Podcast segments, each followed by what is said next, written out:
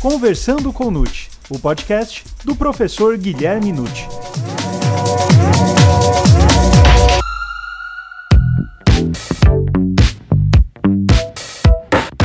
Olá, sejam bem-vindos a mais um episódio do Conversando com Nute. Você sabe qual o conceito de prova documental? As partes podem juntar documentos ao processo em qualquer fase? Como diferenciar a interceptação de uma carta e a revelação de um segredo? Meu nome é Gustavo Rodrigues e essas e outras questões serão respondidas agora, pois está começando o Conversando com Nuti, o podcast do professor Guilherme Nuti.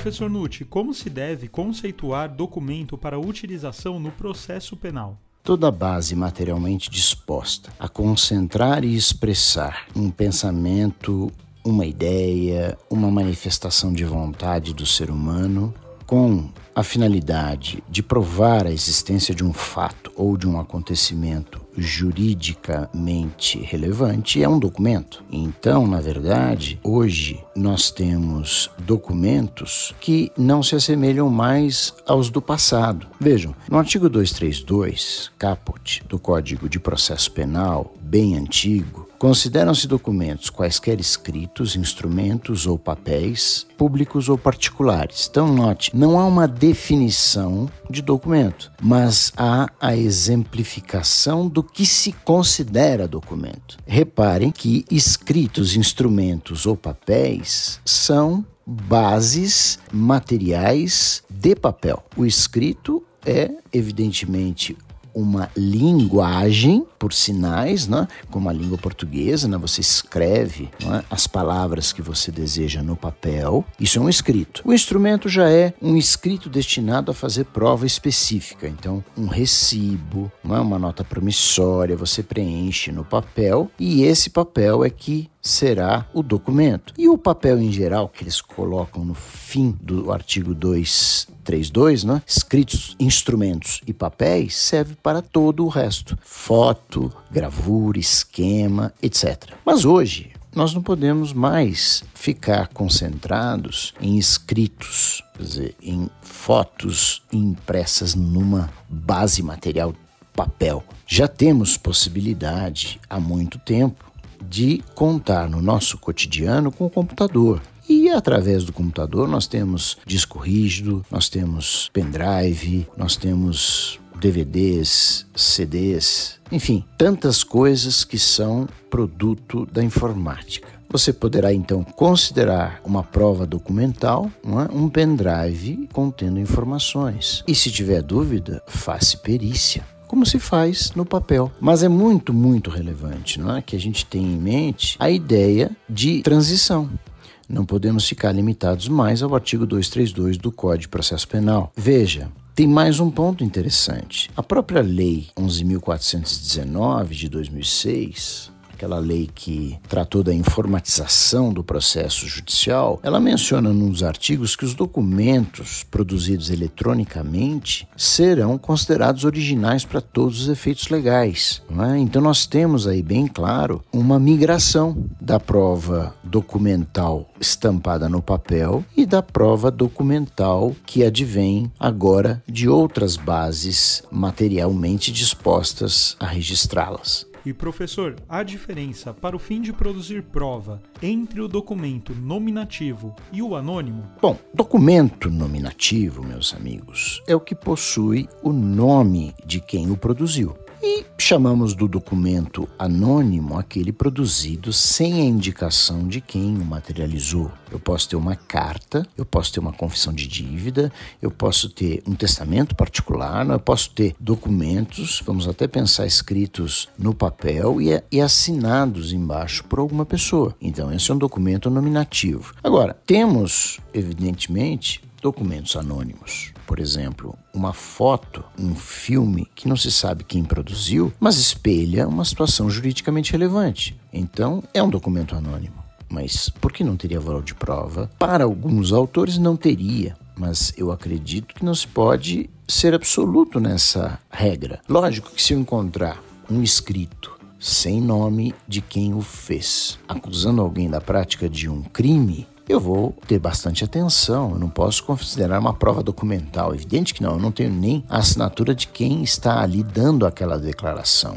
Então aquilo não é um documento válido para produção de prova. Mas, de outra parte, como eu disse há pouco, se eu tiver uma fotografia ou até um filme que narre uma situação ou um fato acontecido, mesmo quem o produziu estando de forma anônima nessa situação, não se pode deixar de considerar como uma prova documental. Enfim, pode ser que um documento anônimo sirva inclusive para uma investigação. Através desse documento, como é uma denúncia anônima feita nos canais próprios nos dias de hoje, temos até lei regendo esse tipo de de denúncia. É? Então, a denúncia anônima feita por um telefone, por exemplo, que não sabe quem fez, é importante, porque a autoridade policial pode ter aí uma fonte importante para investigar e a partir daí conseguir outras provas. E professor Nutt, as partes podem juntar documentos ao processo em qualquer fase?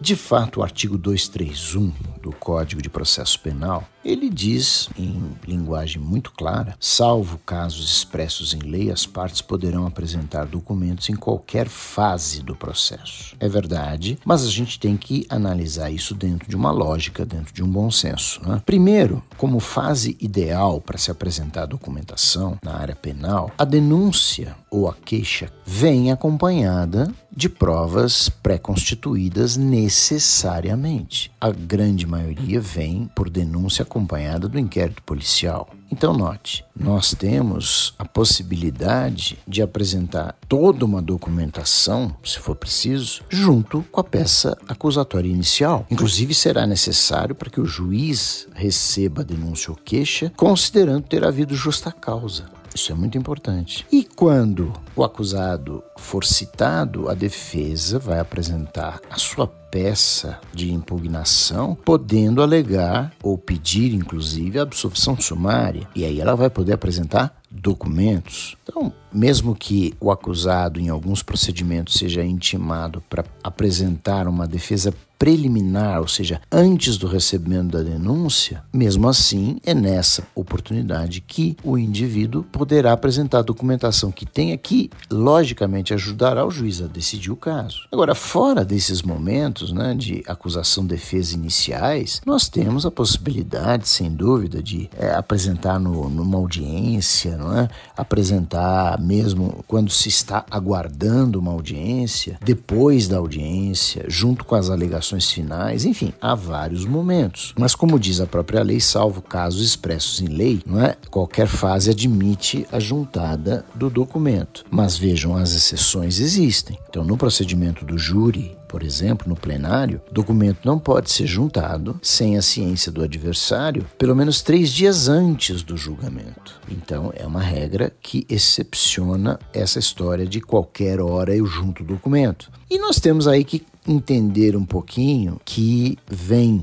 um critério de lógica, de bom senso. Você, se for parte não deve esperar o juiz, por exemplo, não é, julgar o caso para depois apresentar um documento. Aí é uma tergiversação, é uma má fé, quer-se conturbar o feito. Então, se porventura, até mesmo dada a sentença, réu, por exemplo, juntar um documento que ele conseguiu somente naquela ocasião, que sirva para provar sua inocência, evidentemente que, embora o juiz tenha já proferido decisão, e a gente costuma dizer esgotou seu poder jurisdicional, já decidiu a causa, há duas possibilidades que eu vejo como plausíveis. A primeira é juntar esse documento num recurso ao tribunal pedindo a nulidade da sentença e o, a retomada da instrução para que a outra parte fale sobre o documento, levante alguma outra prova, etc. Ou também não vejo como uma, uma situação absurda que o próprio juiz reconheça a nulidade daquela decisão porque desamparada daquele documento. Então, seria realmente uma hipótese de nulidade absoluta se a sentença se baseou em algum fato desmentido pelo documento oferecido pelo réu depois da decisão judicial. São situações anômalas, mas que merecem uma resolução em prol de uma ampla defesa. Então, não podemos, logicamente, trabalhar com a juntada quando a parte desejar, na medida em que possa fazer antes de um juiz julgar, de um tribunal decidir, sem dúvida. Precisa apresentar tudo o que tem. Agora, aquilo que for indispensável e conseguido depois, mas depois da sentença e antes do trânsito em julgado, creio que é perfeitamente possível resolver a situação. A única hipótese que um documento que surja depois da causa julgada deverá ser objeto de avaliação numa revisão criminal é se houver o trânsito em julgado de uma sentença condenatória. Aí o caminho é a revisão, não é lastreada em prova nova. E professor, como diferenciar a interceptação de uma carta e a revelação de um segredo? O código de fato falou em interceptação e falou também em segredo. Se observarem o artigo 233, as cartas particulares, diz esse artigo, interceptadas ou obtidas por meios criminosos não serão admitidas em juízo. Muito bem. Interceptar uma correspondência significa não é, atropelar o seu curso.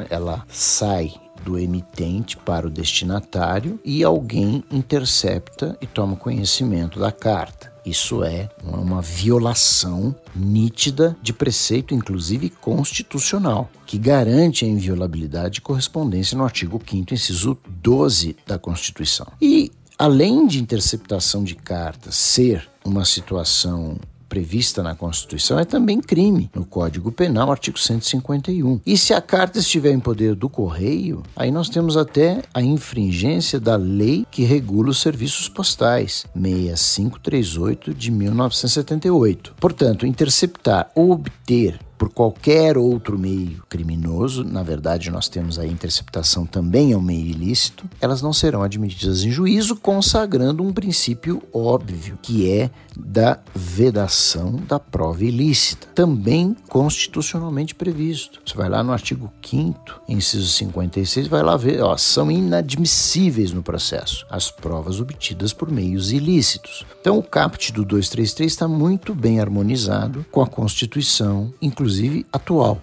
Ele foi escrito antes, mas está muito bem sinalizado, combinando com o texto atual da Constituição de 88. E, lógico, a outra parte que é um pouco mais complexa, porque fala em cartas poderem ser exibidas em juízo pelo respectivo destinatário para defesa do seu direito, ainda que não haja consentimento do signatário. Aqui nós precisamos tomar um pouco de cuidado pelo seguinte: vejam, vamos pensar numa carta, mas poderia ser um e-mail, poderia ser uma mensagem hoje passada por WhatsApp, enfim, uma mensagem, não é um escrito que está contido no papel ou numa, num dispositivo informático. O ponto é, quando eu escrevo uma carta, coloco no envelope, lacro esse envelope e mando para alguém, essa carta não pode ser violada a não ser por quem a receberá. Agora, uma vez que essa pessoa é a destinatária da carta, e a recebeu, a carta é tão dela quanto de quem enviou.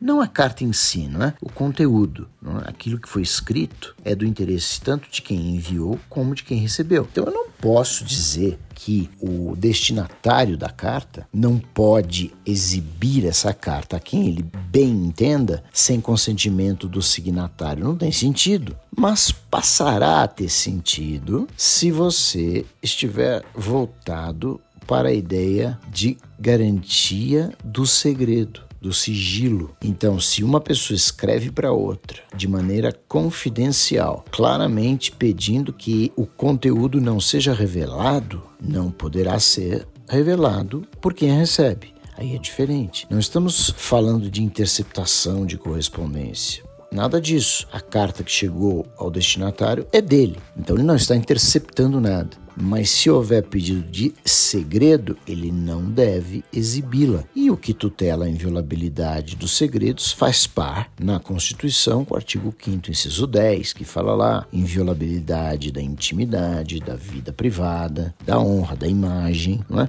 Isso significa um segredo que possa ser revelado prejudicando a intimidade de alguém. No entanto, muito bem harmonizado também com uma ideia de ampla defesa, mesmo sendo um documento sigiloso, pode ser apresentado em juízo para defesa de um direito. Então imaginem que o destinatário recebe uma carta contendo uma confissão de um crime, crime do qual ele está sendo acusado ele destinatário, e com um pedido de sigilo. Ora, o destinatário não é obrigado a seguir aquele sigilo. Afinal de contas, se ele seguir o sigilo, pode ser condenado por um crime que ele não cometeu. Então ele apresenta a carta para defender o seu direito à liberdade, muito mais relevante do que manter esse tipo de segredo. Então essa é a ideia é? de a interceptação e a revelação de um segredo, ou seja, é o comparativo entre divulgar um segredo, que é crime também, artigo 153 do Código de, do Código Penal, e a interceptação de correspondência, que é o artigo 151 do Código Penal. Bom, professor Nutt, agora a última pergunta deste episódio.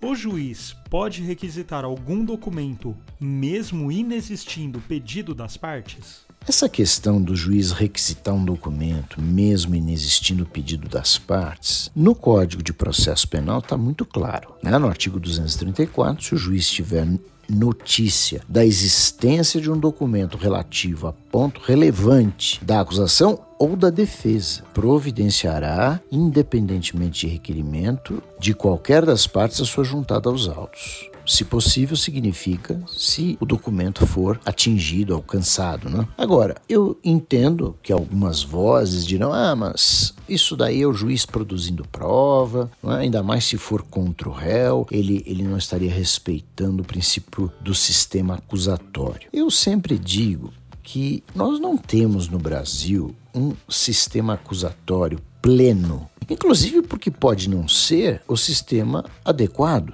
para o nosso caso, Brasil. Não podemos ficar importando sistemas de países estrangeiros que têm outra mentalidade, até outra cultura. Então eu não vejo como um juiz que tem um poder instrutório, natural à sua função de querer julgar bem, com consciência, com imparcialidade, com vontade de acertar, não é vontade de fazer justiça, que ele fique vendido ou enganado por uma das partes ou pelas duas. Enfim, eu sei que ali tem um documento que vai esclarecer um ponto que eu estou realmente levando em consideração com uma dúvida, eu preciso desse documento, é o requisito. Não estou passando por cima nem de acusação nem de defesa. Por quê? Porque o objetivo constitucional, acima de tudo, é garantir um juiz natural e imparcial. Esse é o fundamento quando se coloca o sistema acusatório.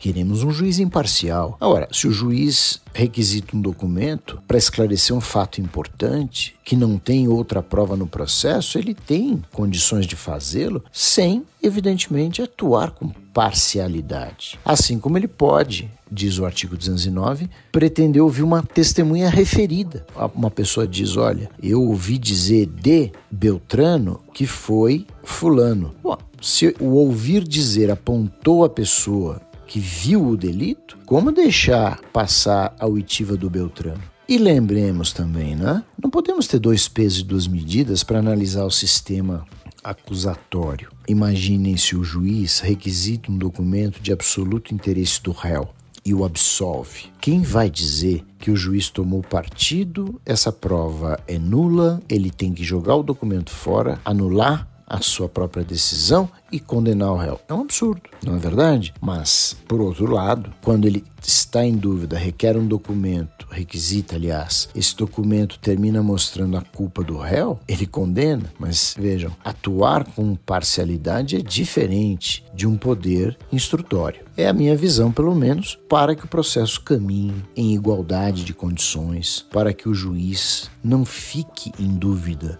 no momento de sentenciar. E nem sempre a gente tem que apelar para a ideia do indúbio pro réu. Sem dúvida, na dúvida, a absolvição. Mas se eu tenho a fonte certa para me indicar com clareza do que se trata aquela causa, eu tenho que buscá-la. Não é verdade? Porque se eu não o fizer, aí sim eu estou consentindo em ser ludibriada a esfera da justiça. O que não me parece, evidentemente, de interesse de ninguém. E o que eu tenho acompanhado muito claramente nos tribunais superiores é a ideia de vedar o juiz parcial. É assim que a gente tem visto muitos julgados. Então, o juiz sai na frente de um promotor produzindo prova contra o réu, é? de uma maneira absolutamente cristalina nos autos. Isso não pode. Então, não é um problema só de analisar, ah, é sistema acusatório, não é. Não é isso, porque dentro do coração do sistema acusatório, ali está a figura da imparcialidade da justiça.